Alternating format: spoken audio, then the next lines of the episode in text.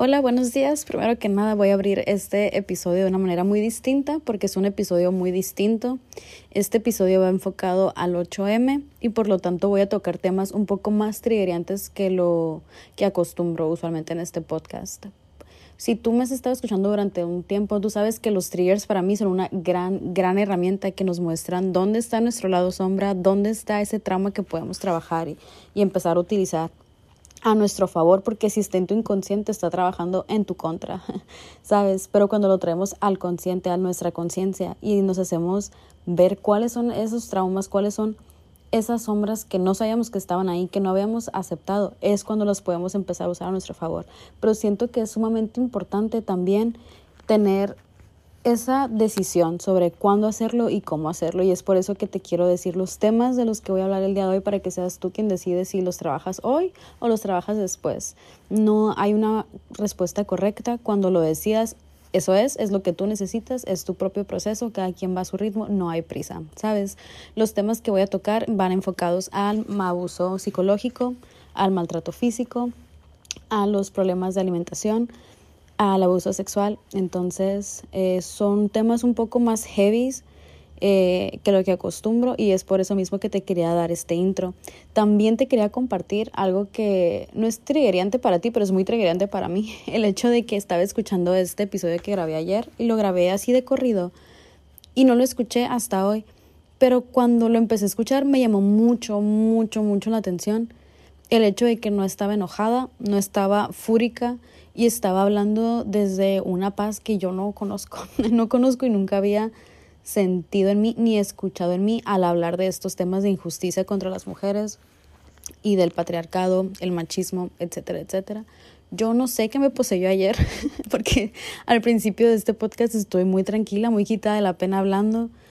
Eh, no sé si entrego el mensaje como lo debería entregar y de hecho estaba pensando seriamente en volverlo a grabar pero siento que eso le haría perder su autenticidad. Entonces, aquí arriesgándolo todo, arriesgándome a que me malinterpreten, arriesgándome a no dar esa imagen de oscura femenina y creo yo que era porque estaba en un momento sumamente vulnerable compartiendo mi historia y mis pensamientos más íntimos al respecto, que no me pude, o sea, no estaba yo en esa energía de oscura femenina de vamos a matar a todos aquellos a quienes no nos respeten, vamos a pedir justicia a gritos, con fuego, con cohetes, con lo que sea, ¿sabes? Y en este momento podría grabar un episodio totalmente distinto, desde otra perspectiva totalmente distinta, pero no sería el episodio que siento yo que debería de poner en el mundo en este momento. Y decidí serme honesta a mí misma, serme fiel a mi yo de ayer, quien decidió y se atrevió a compartir su historia y sus pensamientos más vulnerables, así que aquí lo dejo. Me está costando mucho publicarlo, pero te quiero agradecer por escucharlo y por no juzgarme o por no cuestionarme o no malinterpretarme y simplemente escucharme. Así que gracias, gracias, gracias.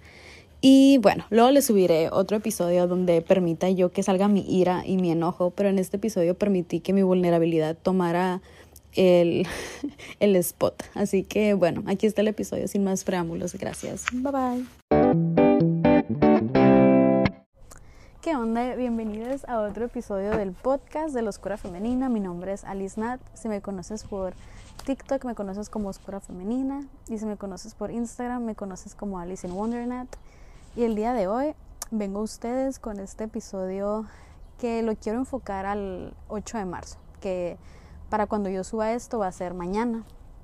No sé cuándo lo estés escuchando tú, no sé si lo estás escuchando hoy que lo subí. Bueno, mañana que lo suba, lo vas a escuchar el 8 de marzo, lo vas a escuchar después, no importa, esto es atemporal, solo es algo que quería hacer porque siento que es muy importante tocar, tocar este tema del 8 de marzo. No es algo que se celebre en sí, o sea, todos los días hay que celebrar, hay que celebrar a las mujeres, hay que celebrar la energía femenina, hay que celebrar a las personas porque todas las personas, todas tenemos energía femenina, ¿sabes? Pero el 8 de marzo siento yo que va más enfocado a cómo el patriarcado ha hasta cierto punto como que definido nuestro rol en sociedad y cómo nos ha forjado como personas, sí. Y la neta yo no me quiero meter mucho en lo que es políticamente correcto, eh, en lo que está bien y en lo que está mal, pero siento que a mayor o menor escala, todos hemos sido parte del problema y también hemos sido víctimas del problema y hemos sido el problema en sí. Y pues X, o sea, no, no es como que lo estoy desvalidando, sino que simplemente quiero hablarlo y alzar la voz y decir lo que pienso al respecto, independientemente de si está bien o está mal, simplemente quiero compartir mi opinión. ¿Por qué? Porque es importante para mí hacerles saber a ustedes que están escuchando este podcast que, que hasta cierto punto las entiendo, que yo también he sido, no me gusta la palabra víctima, pero también he sufrido a causa del patriarcado y he sufrido eh, a causa de pensamientos que ya pues están bien, están muy vintage, están muy fuera de moda, están muy ya, ya chole, ¿saben? Pero hoy en día sigue habiendo este tipo de situaciones de odio hacia las mujeres, odio hacia la energía femenina, y eso te puedo decir que hace unos años me enojaba mucho, de verdad me enojaba mucho porque duele, es algo que duele cuando sabes que ese odio está enfocado a ti como persona simplemente por el sexo con el que naciste. Está culero, está bien culero y eso te marca quieras o no, ¿sabes? Y siento que yo antes no hablaba mucho de esto por miedo a no ser políticamente correcta, no decir las cosas correctamente, a no poder educar a las personas por no sentirme lo suficientemente educada yo misma. Pero sabes que ya, chinga su madre, yo voy a decir lo que siento al respecto, voy a decir lo que me gustaría que me hubieran dicho antes y si estoy bien, pues qué chilo, si estoy mal, pues X. No, yo nomás estoy, o sea, sabes, o sea, yo nada más quiero usar mi voz. ¿Y por qué? Porque tengo el privilegio, es un privilegio tener una plataforma donde mi voz se escucha. Y es un privilegio al que no me quiero acostumbrar porque por mucho tiempo yo sentí que no tuve voz. Sentí que no tuve voz y que tenía que como rely de que apoyarme en aquellas personas que sí tenían voz para que dijeran lo que yo esperaba que dijeran, pero nadie lo decía así. ¿Por qué? Porque pues nadie piensa como yo porque soy única, porque mi manera, mi perspectiva, mi vida es única para mí, es la única experiencia que he tenido y la única persona que va a hacer lo que yo espero que haga soy yo. ¿Sabes? Y eso a mí me abrumaba mucho. Yo me enojaba con otras personas de que es que, güey, ¿por qué no toman, no tocan el tema? ¿Por qué no se lo toman a pecho? ¿Por qué no se lo toman en serio? ¿Por qué no hacen esto? ¿Por qué no hacen lo otro? Y de hecho, cuando estaba de que pensando en hacer este episodio, dije de que, güey, me tengo que super meter a estudiar y tengo que educar a las personas y tengo que decir esto. Y sabes, y luego me acordé que, güey, yo no soy una pinche enciclopedia. O sea, esto no es una pinche clase de feminismo. Esto no es como que vas a venir a la escuela y te, aquí te voy a dar las respuestas de que no hay. La información está al alcance de las manos de todos. Y yo no me quiero adjudicar esa responsabilidad de ser un ejemplo a seguir o de ser la, no sé, la persona que pongan así como que representante de las mujeres o representante de la energía femenina y yo simplemente soy yo y lo único que puedo hacer es compartir mi experiencia y compartir lo que me hubiera gustado saber, las cosas que sé ahora, lo que hubiera cambiado y deja tú cambiado lo que ahora entiendo, el porqué de las cosas. Y uno de esos puntos es que como mujeres, y voy a hablar de, o sea, de mujeres porque eso es del 8 de marzo, pero quiero que sepan que para mí, el mujer, hombre o como te identifiques de verdad, no es algo relevante ya en mi vida. Yo nos acepto a las personas y a veces con facilidad y a veces no con tanta facilidad, pero nos acepto tal cual somos y entiendo que todos tenemos energía femenina y energía masculina. Y por ejemplo, si hay odio interiorizado hacia las mujeres en nosotras o hacia la energía femenina en nosotras mismas, que por ejemplo yo me identifico como mujer, también hay hombres que si te odian a ti por simplemente ser mujer, es porque hay odio interiorizado hacia su propia energía femenina. Y yo antes, güey, yo te voy a ser muy honesta, yo antes aborrecía a los hombres. ¿Por qué? Porque les tenía miedo, porque por años yo, me, yo sentía que me hacían chiquita, que me callaban, que me usaban, que me utilizaban, que me agarraban de su pendeja, que, ¿sabes? O sea, yo tenía mucho odio por el hecho de que simplemente por ser mujer ya era como algo que estaba trabajando en mi contra y algo que me hacía así como que el objetivo de odio y por eso los odiaba y por eso les tenía miedo. Pero ahora entiendo que si te odian por simplemente ser mujer, si te odian por estar en tu energía femenina es porque también ellos se odian a sí mismos. Y está bien, como te digo, yo no me voy a meter mucho con géneros y así, porque para mí ya eso es como sabes, mi mente no lo puede procesar como lo procesaba antes. Yo antes nos encasquetaba en hombres, mujeres y quienes son no binarios, ¿sabes? Pero ahora entiendo, o sea, ahora cómo funciona mi mente es en energía y todos somos unos y suena bien así de que lo quita del centro, pero me vale verga. Literal, es como en este momento en mi vida, en mi estado de conciencia, lo puedo procesar y lo veo, ¿sabes?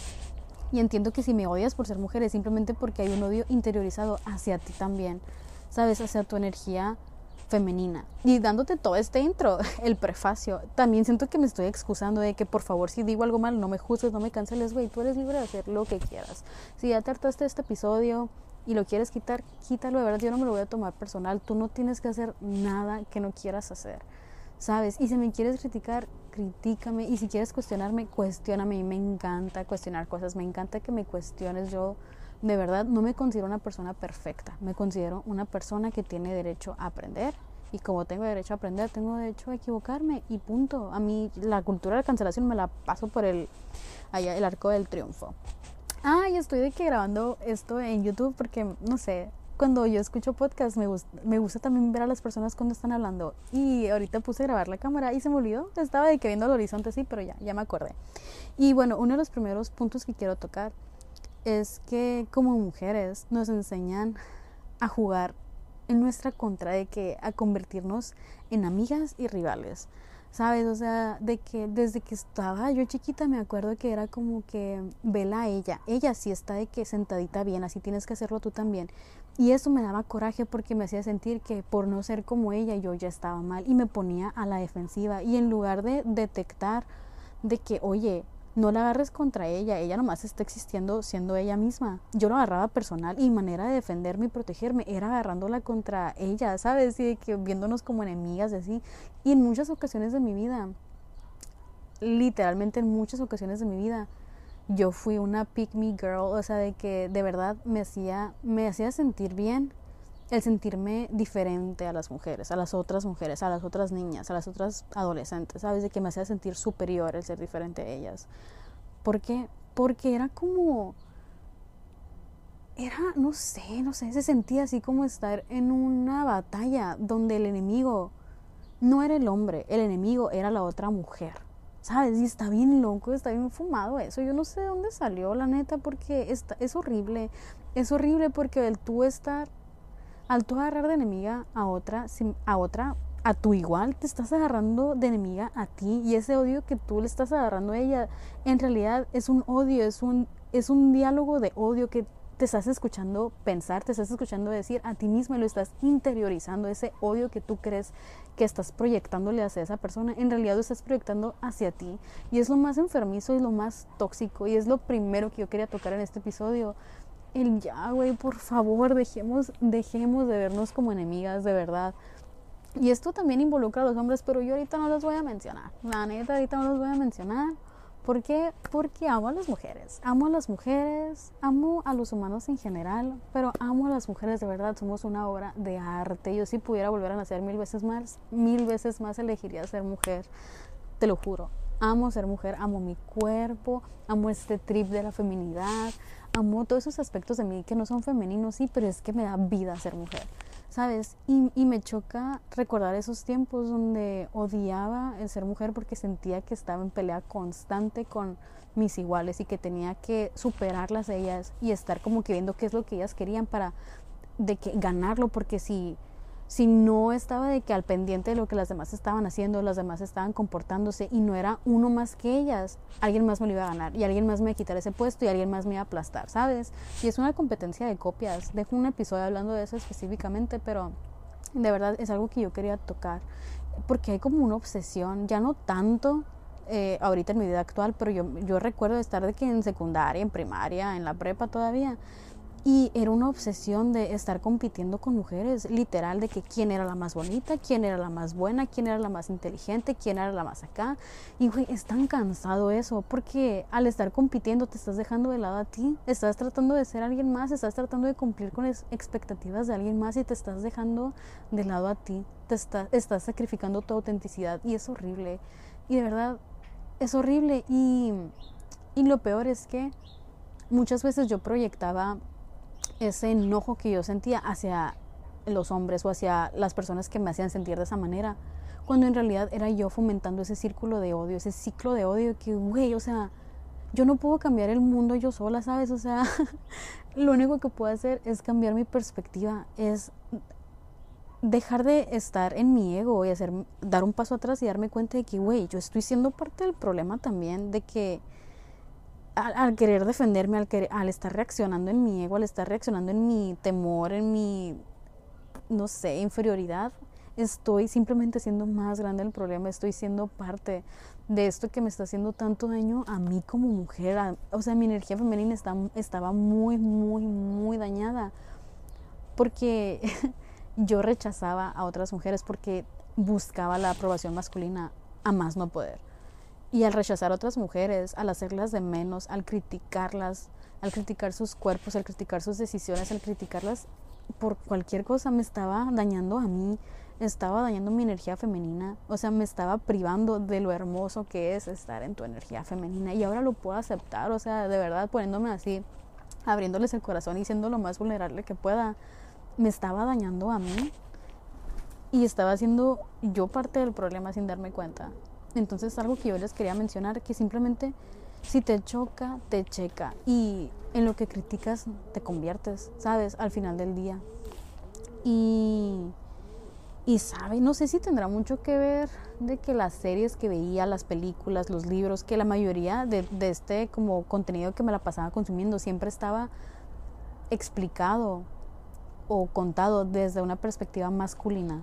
¿Sabes? Entonces siento que inconscientemente siempre interioricé que toda acción que tomara, toda decisión que yo tomara, estaba enfocada hacia el male gaze, a cómo me iban a percibir los hombres, cómo me iba a percibir la energía masculina en mi vida, ¿sabes? Y, de que hasta la manera de actuar, de que cómo me movía, cómo hablaba y así, siempre era buscando aprobación masculina, dejaba de lado, deja tú la aprobación femenina, dejaba de lado mi aprobación, mi propia aprobación de, hey, me gusta esto. Lo estoy diciendo para quedar bien, lo estoy diciendo para que digan, ay, ella qué padre, ¿sabes? O lo estoy diciendo porque de verdad me gusta, o sea, por cuánto tiempo yo dije que, ay, no sé, me gusta mucho esta banda porque según yo eso era lo cool de decir y lo que la gente iba a admirar en mí, por ejemplo.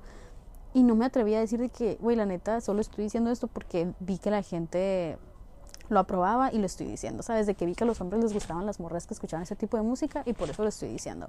No porque me gustaba, no porque me gustara ni porque, ¿sabes? O sea, sino simplemente para quedar bien, para sentirme aceptada. Pero todo eso recayó otra vez en lo mismo, en que yo buscaba la aprobación en otras personas, ¿sabes?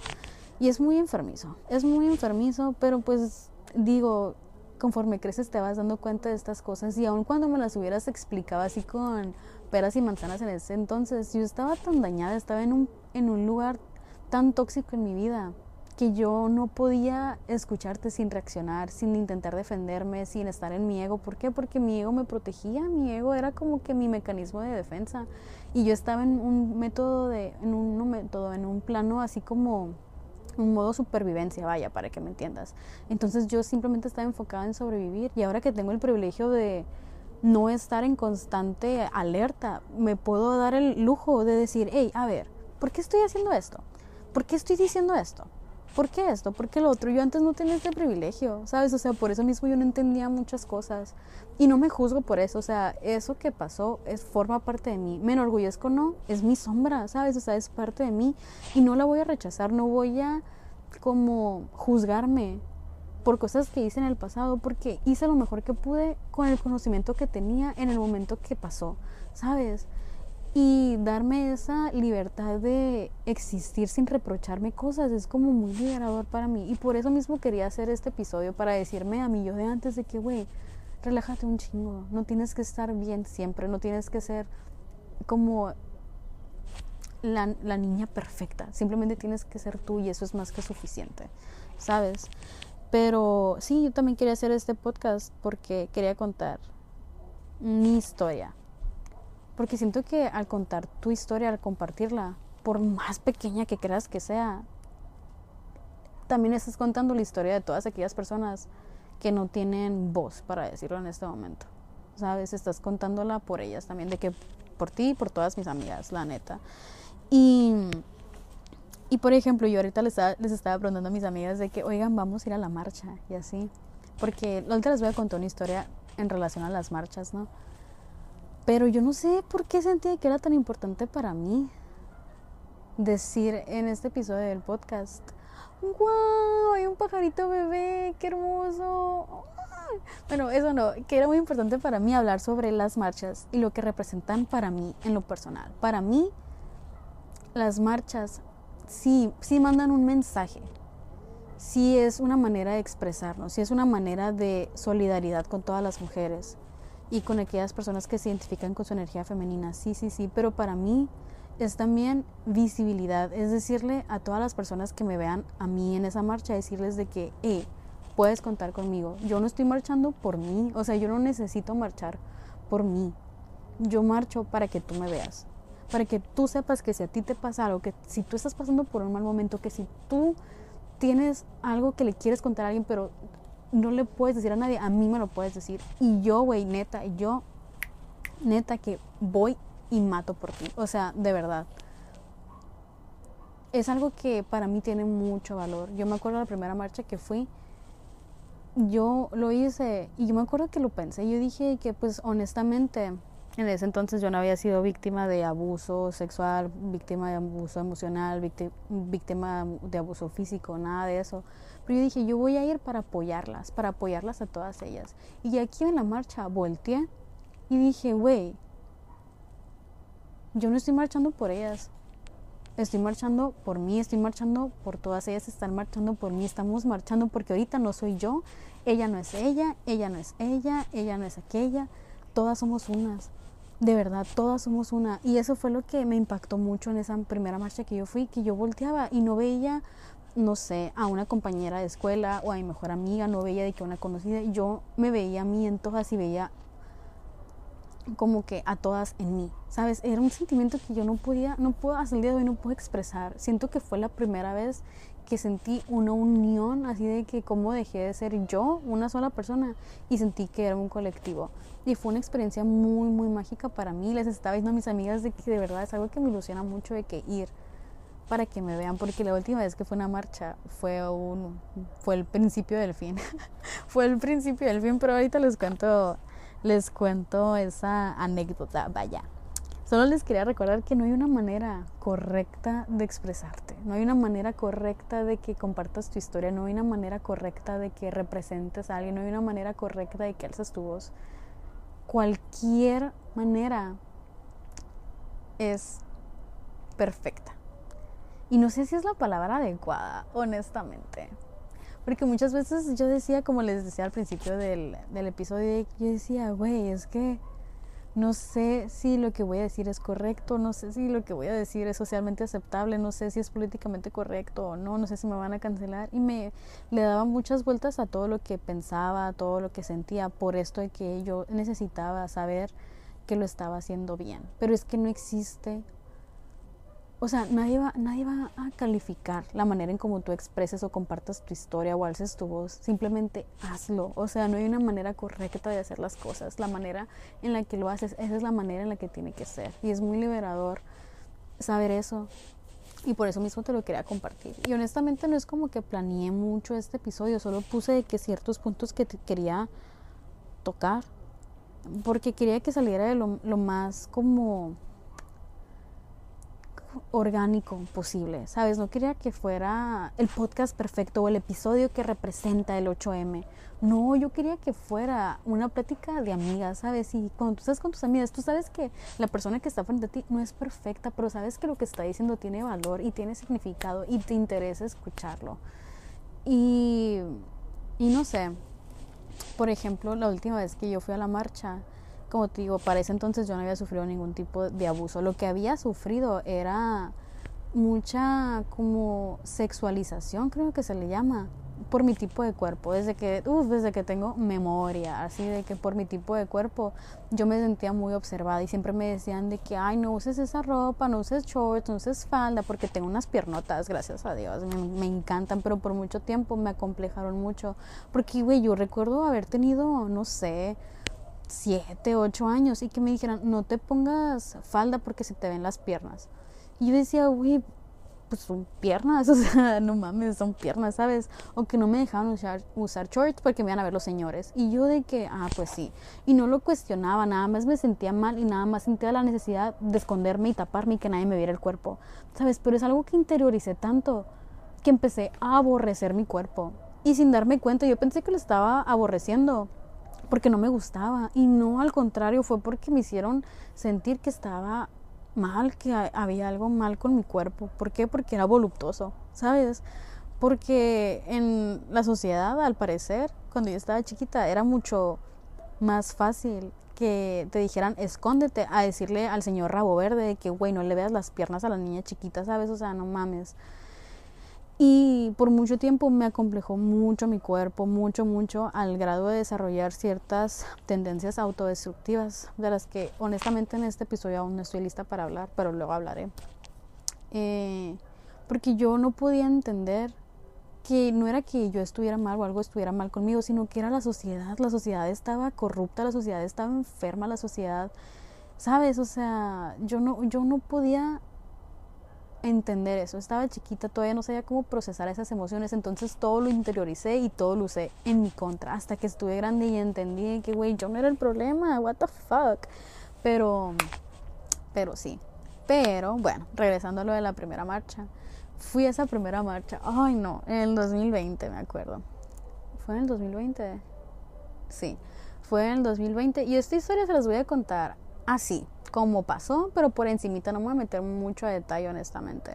Pero de cuenta que yo fui mi primera marcha, me acompañó la Pau, mi mejor amiga, vimos a la Naí, otra vez mis super amigas, a la Mono, me encontré a muchas amigas, me dio mucha felicidad y sentía como que este ímpetu de a la verga, estamos haciendo esto por mí, por todas, por todas las que no pueden venir, por todas a las que no dejan, porque era el primer año que yo me sentía libre de hacer lo que yo quisiera, ¿saben? Aún estaba viviendo con mis papás y así, pero tenía mucha más libertad.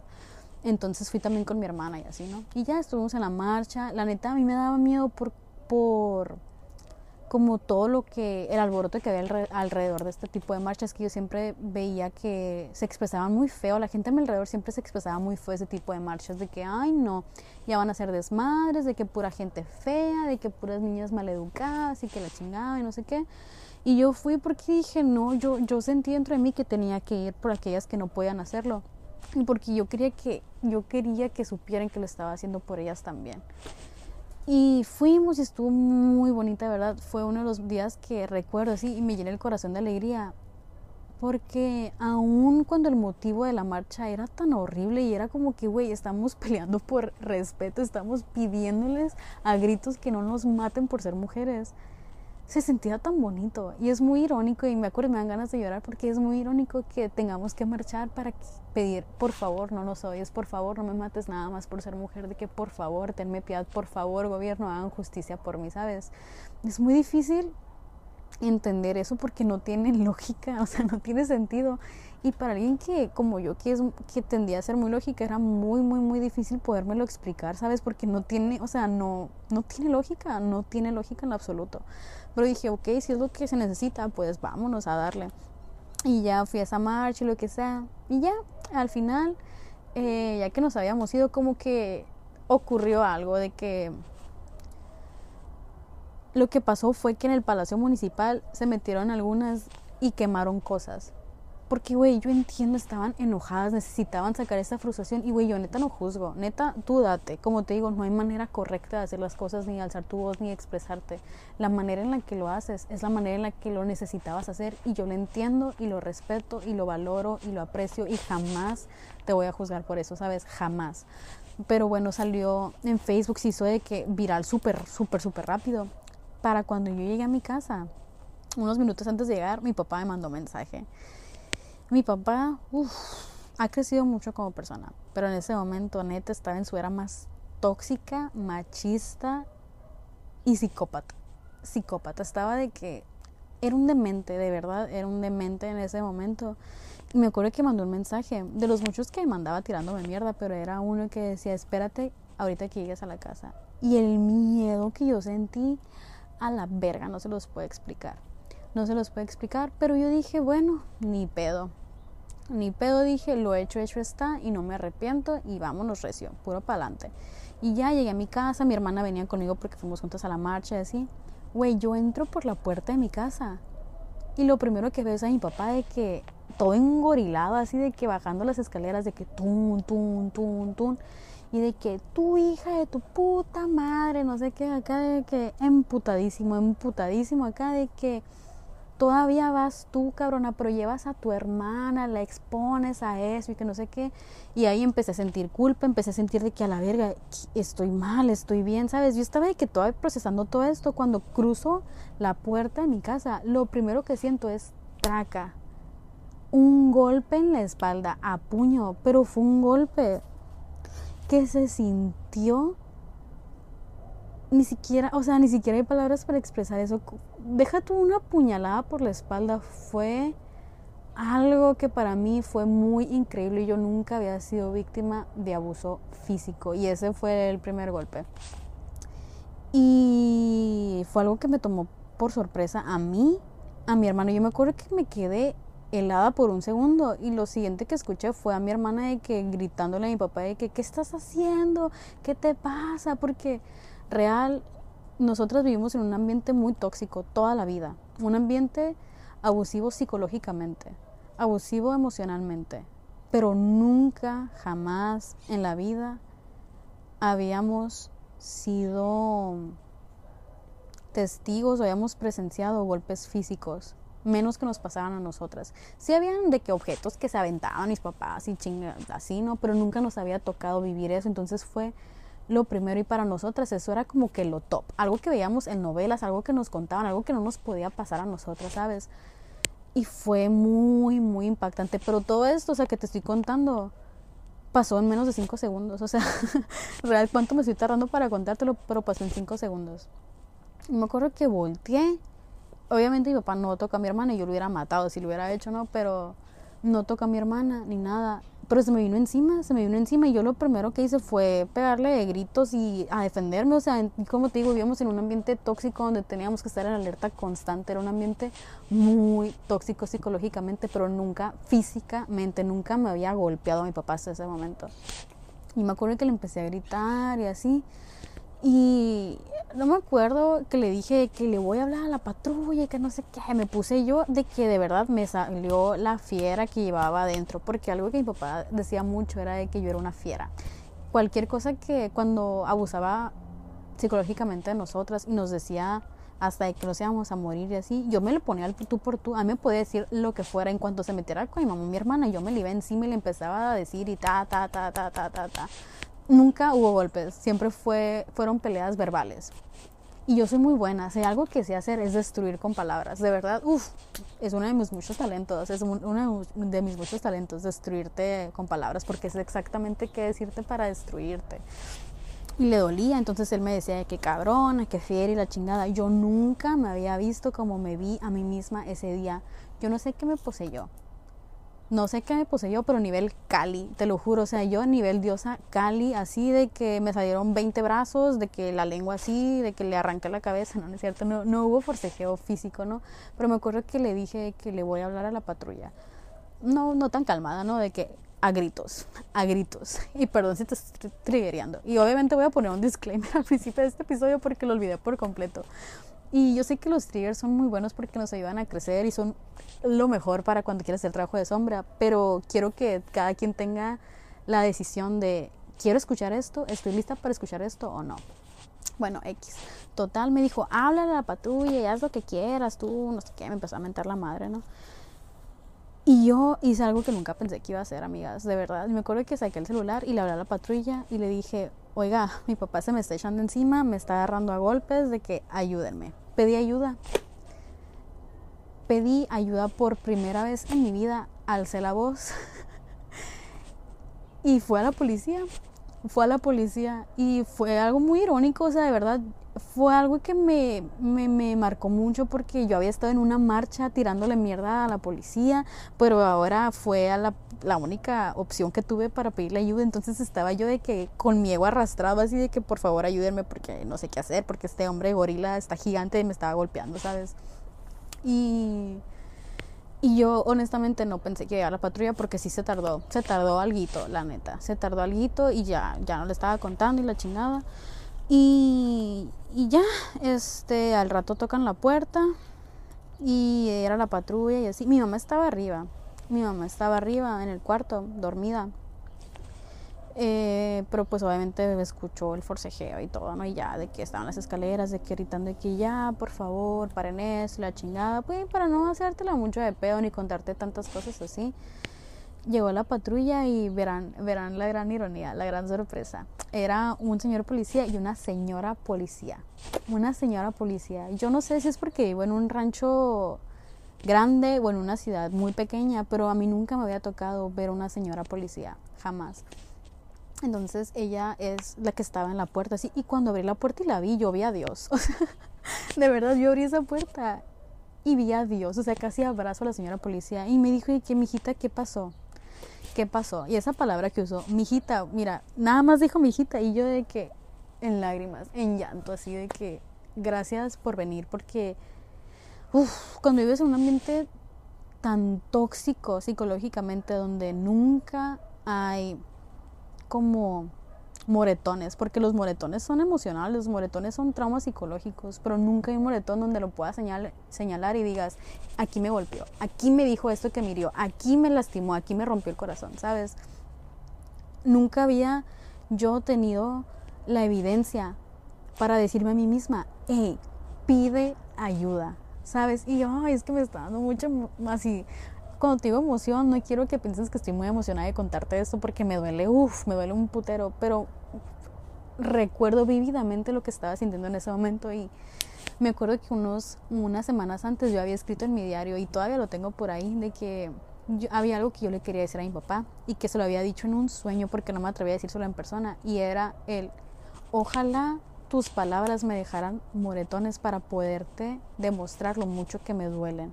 O no era así, no, no, no, era preferiría que me golpearas de verdad o que me agarraras a golpes para que vieras los moretones que me dejan tus palabras. ¿Sabes? Porque su abuso era psicológico, su abuso era emocional, pero nunca me había golpeado, nunca había habido evidencia de algo que yo le pudiera decir, hey, ve esto que hiciste. Todo era, no pasó nada, ya estamos bien, perdónalo, es tu papá. Así dice la Biblia, porque nosotros en religiosos y agárratelas de estas y trágatelo todo y tú bien y tú no digas nada y todo está bien aquí, ¿sabes? No, aquí no pasó nada y ya, escóndelo, no pasó. Y éramos muy así, o sea, yo tenía tenía 25 años, creo. Tenía 25 años y por 25 años yo me callé todo, me callé todo porque no había necesidad de que las personas se enteraran que las cosas estaban mal en la casa, ¿sabes? No había necesidad de decirle nada a nadie porque era algo que se podía esconder, era algo que se podía tapar, era algo que yo me decía cosas a mí misma para justificarlo y decir, ay, pues es que no es nada, o sea, hay gente que la matan, hay gente que la golpean, o sea, X, el abuso psicológico, X. ¿sabes? Y de hecho cuando estaba pensando en, en, grabar este podcast y todavía mientras lo estoy diciendo, yo digo, es que esto no se compara con la experiencia que otras mujeres han tenido en su vida, ¿sabes? De que no se puede comparar porque hay mujeres que han violado, hay mujeres que constantemente han golpeado, hay mujeres que tienen relaciones súper horribles o que les han hecho cosas horribles así, innombrables y no se puede comparar a mi experiencia. O sea, si, si, lo pones en una balanza, mi experiencia pues ni al caso, ¿sabes? Pero me quedo, güey, no, no desvalides tu experiencia. O sea, abuso psicológico es abuso al fin y al cabo. Y por eso mismo quería compartir mi historia, porque aunque para mí todavía sea muy difícil procesar el nivel de abuso que he sufrido durante toda mi vida, es abuso al fin y al cabo. Y yo, yo no sabía qué me estaba pasando. Yo no sabía porque yo lo veía en novelas, yo lo veía en yo iba a pláticas de esto, yo les decía en mis redes de que aquí estoy para ustedes, si viven abuso psicológico, abuso físico, lo que sea, aquí estoy, de que háblenlo, pero yo no lo decía porque yo decía, esto no me puede pasar a mí. O sea, a mí no me puede pasar, ¿por qué? Porque yo era clase media, tenía mi familia bien, mi familia pues tenía muchos días buenos, pero también tenía muchos más días malos, ¿sabes? Y si yo seguía pretendiendo que no me estaba pasando a mí, yo interiorizaba que no estaba pasando. Si yo me lo podía justificar y yo lo podía reprimir, eso significaba que no era tan malo como realmente era. Pero tuve que ir a ese extremo físico para poder al fin pedir ayuda y decir, oigan, ayúdenme, esto no está bien. De que este ambiente tóxico no está bien. Y ya me acuerdo que, bueno, X, eh, que me acuerdo que estaba la mujer policía así, y le dije que es que mi papá me está golpeando porque fue a la marcha y que no sé qué. Y me acuerdo que mi papá cerró la puerta así y estaban los policías toqui, toqui, toqui, toqui, toque. Y ya hasta que iban a tumbar la puerta así y él abrió y, y se empezó a pelear con la policía así. Y estaba el señor policía, no sé qué también. Pero mi papá se empezó a, a pelear con la policía porque como era mujer, él no la tomaba en serio, ¿sabes? De que la mujer policía quería hablar y mi papá de que tú cállate, yo quiero hablar con el señor policía. Y esto no te lo cuento para que pongas a mi papá el villano. O sea, mi papá estaba, no lo voy a justificar. Lo que, lo, todo su comportamiento es injustificable, totalmente pero no quiero satanizar nada, quiero que entendamos que de verdad es algo mucho más profundo, ¿sabes? El problema no era contra mí, el problema nunca fue contra mi mamá, el problema nunca fue contra mi hermana ni con la mujer policía, el problema era su odio interiorizado hacia las mujeres, hacia su figura materna que odiaba tanto, que buscó por tanto tiempo su aprobación y que nunca lo obtuvo y que se desquitaba con todas nosotras, con cualquier mujer que se le pusiera enfrente, la, iba a lastimar porque era su manera de como no tener que enfrentar su herida, porque su herida contra las mujeres o su herida con su energía femenina o su figura maternal le causaba tanto dolor que él tenía que causarle el mismo dolor que él sentía hacia esa figura de mujer. ¿Me explico o no? Bueno, el punto, no te lo voy a hacer tan largo porque fue, fue el día más largo de mi vida, te lo puedo decir. Este, total, y papá se puso al tú por tú. El señor policía se portó muy bien. La señora policía, mis respetos hasta el día de hoy, donde quiera que estés. Espero que estés muy bien y espero que tengas la mejor vida y que se cumplan todos tus sueños y que seas la más feliz y que te pase lo mejor que te pueda pasar en la vida, de verdad. Gracias, gracias, gracias porque ese día salvaste mi vida. Ni me acuerdo cómo te llamas porque, verdad, yo quisiera haber tenido cabeza para poder recordar tu nombre, pero no. No sé quién eres ni sé dónde estás, pero de verdad que todos los días te pienso y te amo mucho. Y la mujer policía le dijo a mi papá, lo cayó, lo cayó en una de esas que mi papá estaba, wirili, wirili, wirili, lo cayó y le dijo, señor, su hija fue a marchar esa marcha para que más mujeres no tengan que pasar lo que ella, lo que su hermana y lo que su mamá están teniendo que vivir con usted. Está haciéndolo esto por ella, pero también lo está haciendo por todas nosotras para que este tipo de conductas machistas no sigan existiendo en sociedad y obtengan el castigo que merecen hasta que reconozcan, y esas son sus palabras, porque de eso, mira, yo, mira, lo grabé muy bien, y reconozcan que el problema está en uno y que uno lo tiene que arreglar para no andar dañando a los demás. Y cuando dijo eso, güey, yo te lo juro que volteé y estaba de que brillando una luz atrás de ella, salían palomas y salían brillitos. Yo volteé y volví a ver a Dios así, yo de que, ¡Ah! gracias, porque, güey, es que no te, puede, no te puedo contar la cantidad de veces que yo sufrí abuso emocional y psicológico y decía de que Dios, si tú existes, ¿dónde chingados estás? De que baja en este momento y defiéndeme de esta persona porque tú conoces mi corazón, tú conoces quién soy, tú conoces mis intenciones, ¿por qué chingados estás permitiendo que esto pase? ¿Por qué no me estás defendiendo? ¿Por qué me estás dejando sola aquí con este güey que me está, sabes? Me está haciendo añicos de corazón, la autoestima y todo lo que, no sé, mi salud mental porque yo crecí en un ambiente muy religioso, era un ambiente donde existía el dios abrámico y yo nunca me sentí protegida. Y el dios abrámico simplemente existía cuando le convenía a mi papá y le daba poder sobre nosotras como mujeres, ¿sabes? Entonces era una situación muy enfermiza y muy tóxica, pero en ese momento me acuerdo que la volteé a ver a ella y dije, si Dios existe, Dios me la mandó. Dios me la mandó porque alguien me tenía que defender porque esta fue la gota que derramó el vaso, la neta. Y ya, total, me acuerdo que, ay, la policía, neta, que, ay, mis respetos, cómo la amo. Es que, verdad, yo quisiera saber quién es para resolverle la vida y hacerla feliz todos los días, de verdad. Me acuerdo que estábamos yo y mi hermana afuera de la casa porque no queríamos entrar así. Estaba yo, o sea, yo estaba de que en shock total. Estaba en shock total y nada más, y papá me mentaba la madre, nada más me defendía. Pero mi hermana estaba teniendo que un colapso nervioso, yo estaba tratando de consolar a mi hermana, pero ni siquiera tenía como chance de procesar lo que yo estaba sintiendo en ese momento, ¿sabes? Eran muchas emociones, me estaba dando cuenta de lo mal que había estado toda mi vida y que nunca me lo había aceptado y que nunca me había dado cuenta de la gravedad del asunto, ¿sabes? Ay, se va a acabar la pila de la cámara. Ni pedo hasta donde se cansa de grabar.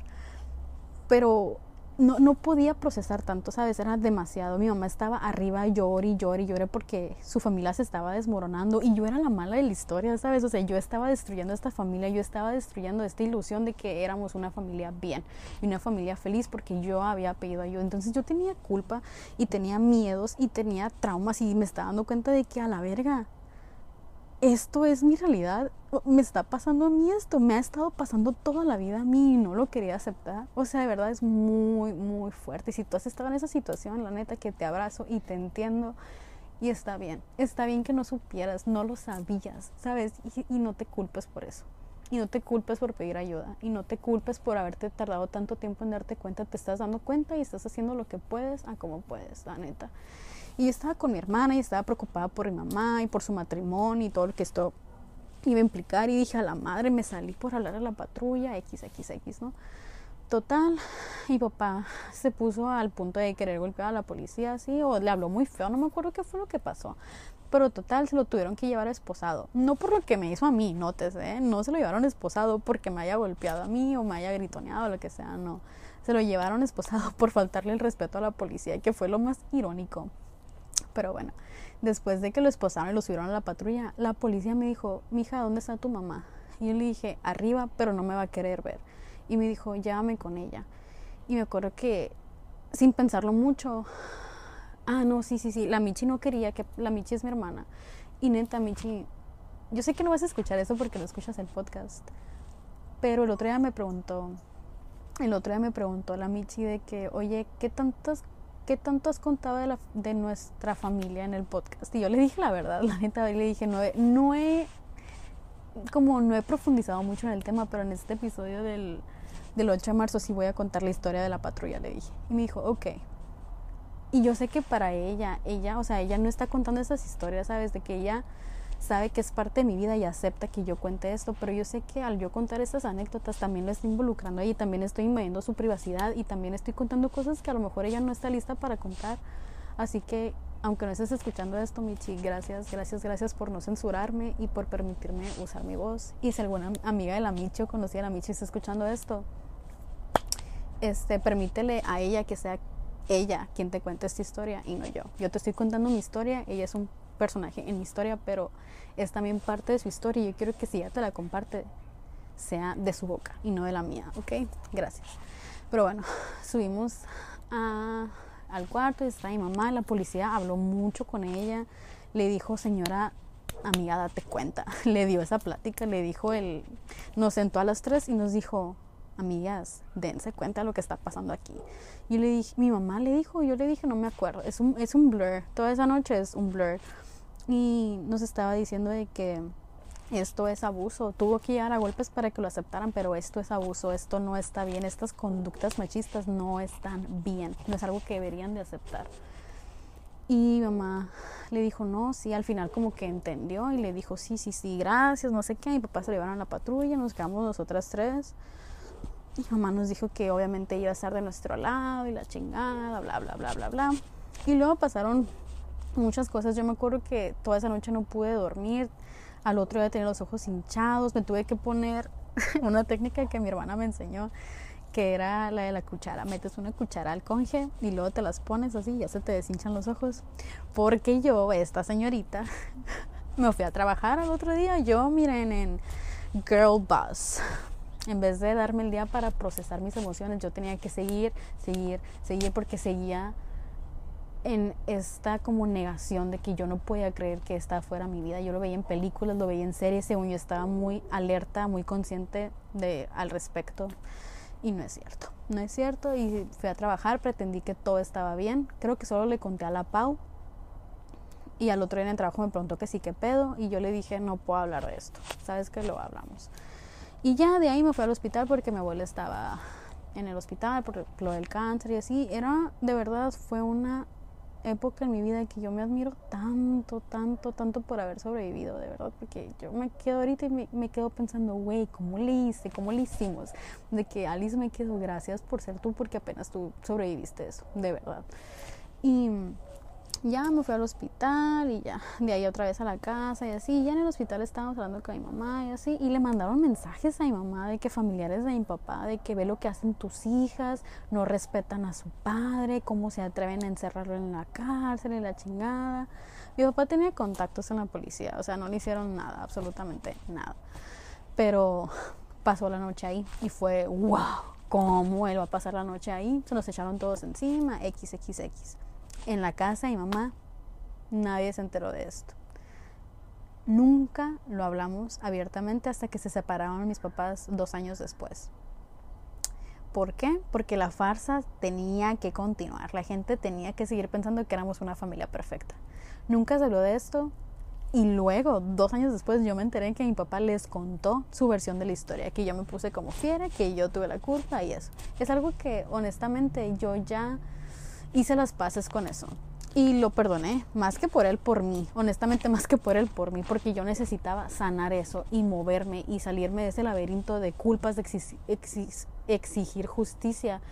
Que a lo mejor sí me quedaba esperando que el gobierno me la diera o que él me pidiera disculpas, me iba a quedar esperando toda la vida y yo no me merecía eso. O sea, yo ya había vivido 25 años de abuso como para todavía seguir esperando, ¿sabes? De que no, yo dije, vámonos, ¿sabes? Y tuve que hacer mucha terapia, lo cual fue muy difícil porque pues yo no tenía acceso a la terapia y más que eso porque yo no confiaba en los especialistas. Tuve que hacer toda esta investigación y hacer terapia yo sola, trabajo de sombra yo sola, literalmente casi casi estudiar una maestría en psicología para poderme terapiar a mí misma porque yo no confiaba en los psicólogos porque mi mamá era psicóloga y yo pues yo la conocía como persona y no podía separar de que su profesión de su persona, ¿sabes?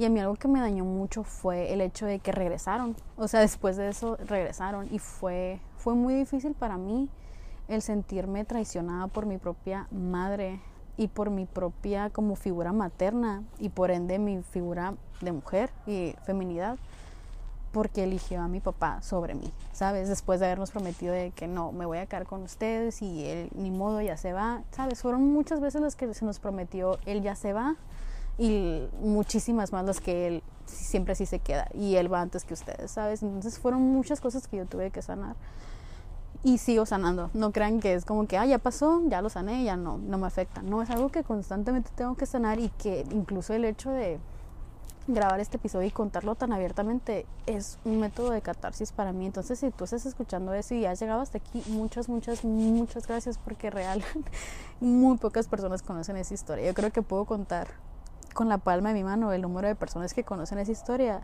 Y para que me entiendas, somos cuatro en mi familia, ¿sabes? Eh, bueno, que, que saben la historia de mi boca. Porque versiones, esta es mi realidad, esta es mi versión, pero versiones hay un chingo y realidades hay muchas. Y mi versión no desvalida la versión que tiene mi mamá, o la versión que tiene mi hermana, o la versión que tiene mi papá, ¿sabes? Pero es mi versión, es mi realidad y es a, a quien decido serle fiel. Y es como yo lo sentí, como yo lo viví, esa fue mi experiencia.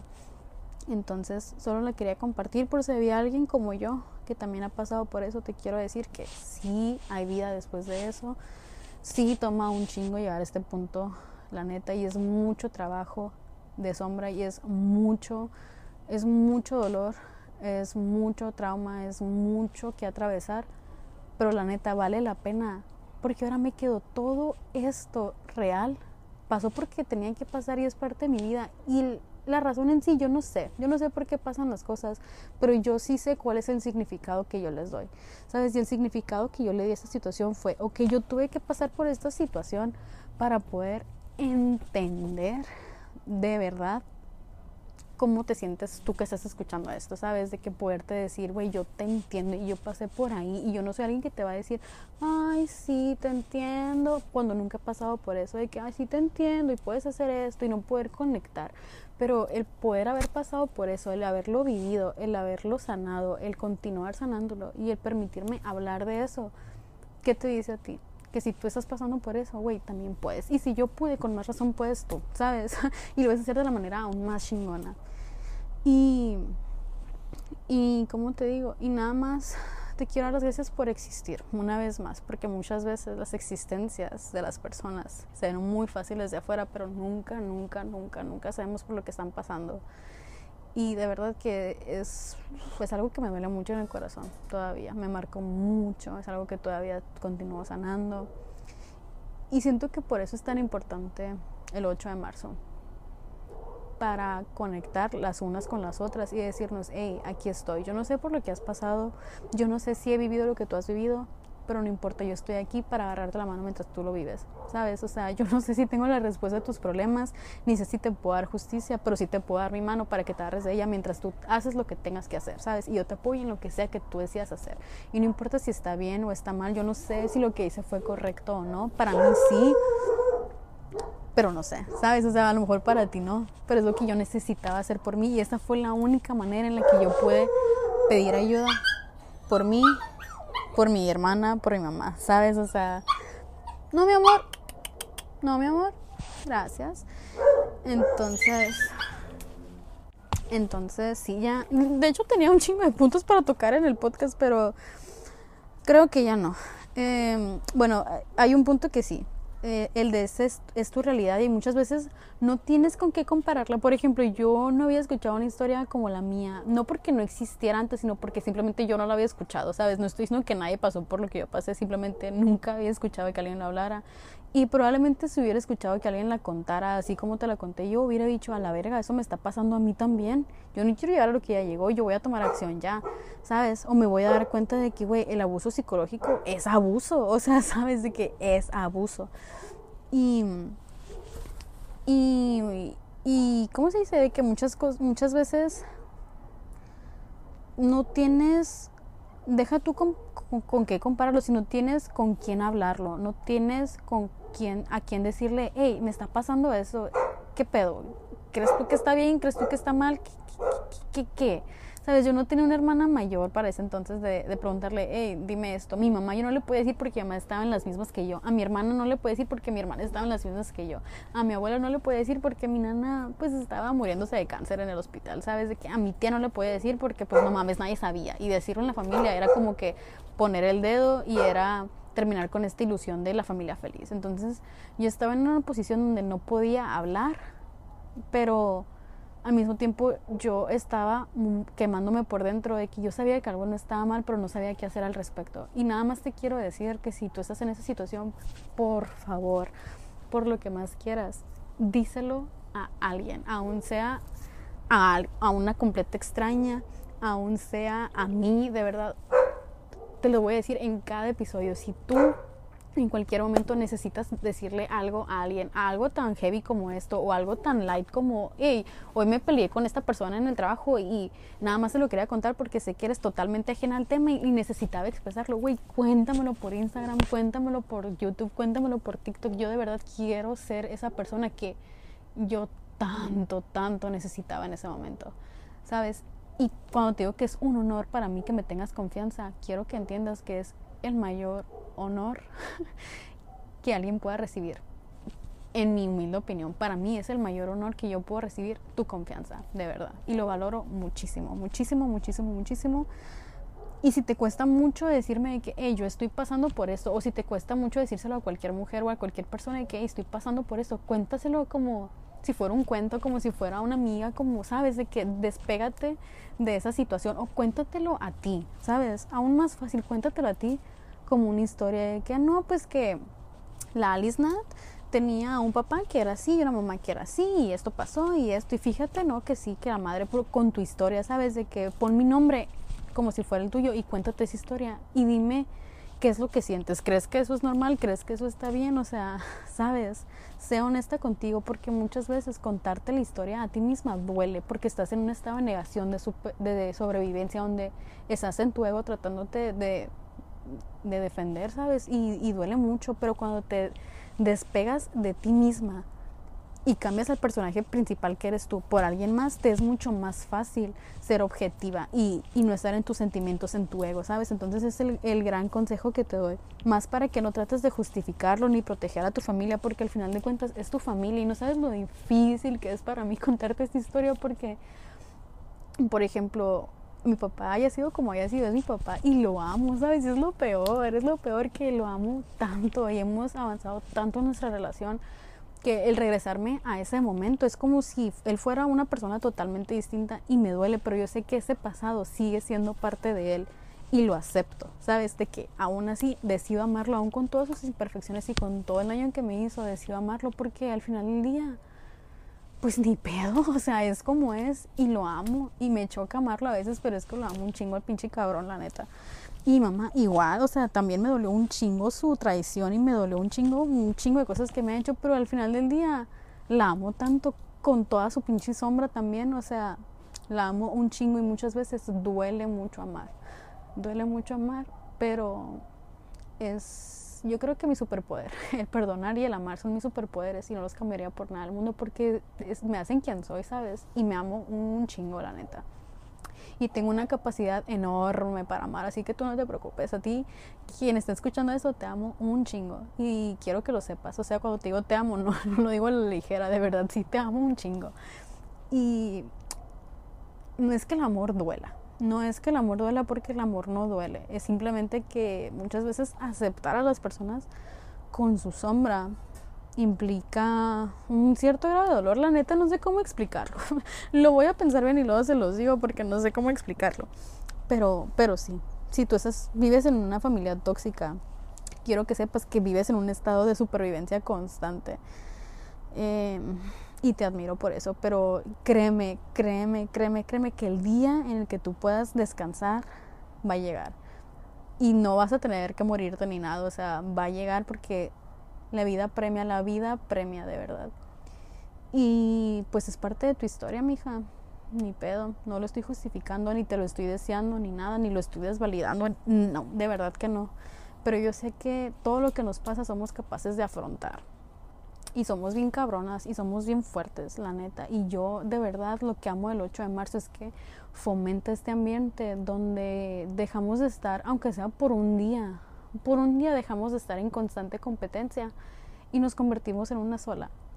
Y yo de verdad espero que llegue el día en el que yo y tú, o tú y yo más bien, podamos voltear a ver a una mujer y saber que, saber 100% que podemos confiar en ella. Y siento que ese día es el 8 de marzo, siento que el 8 de marzo volteas a ver a una mujer y no ves de que una amiga, una compañera, una conocida, ves una amiga, una cómplice, ¿sabes? De que yo puedo confiar en ella. Y estamos todas en esto, juntas en esto. Y yo sé que hay mucha controversia con lo del feminismo y ella no me representa o ella sí me representa. Y así, la neta, a mí me vale verga lo que pienses.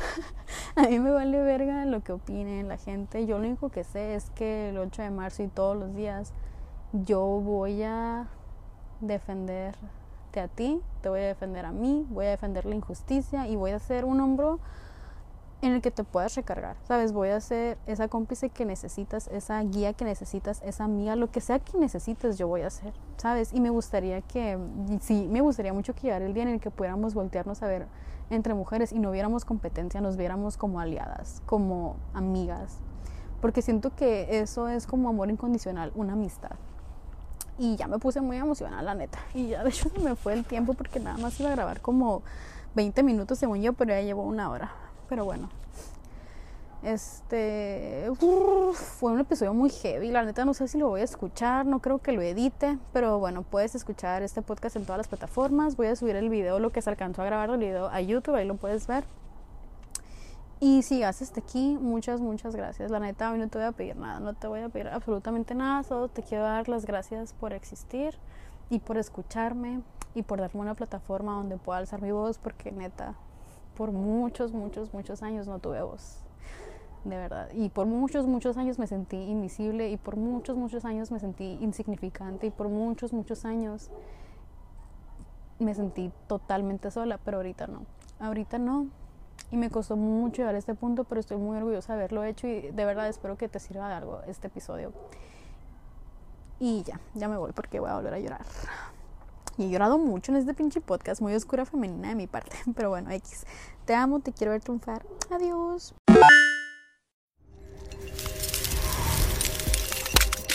Hola, yo soy Karime Pinter. ¿Te gustaría escuchar el lado más insolente de tus cantantes, actores, comediantes, influencers y celebridades favoritas? Escucha mi podcast, ya que los llevaremos a su lado más frío te vas a quedar congelado. Así que no dejes de escuchar Karime Cooler, disponible en tu plataforma de podcast favorita.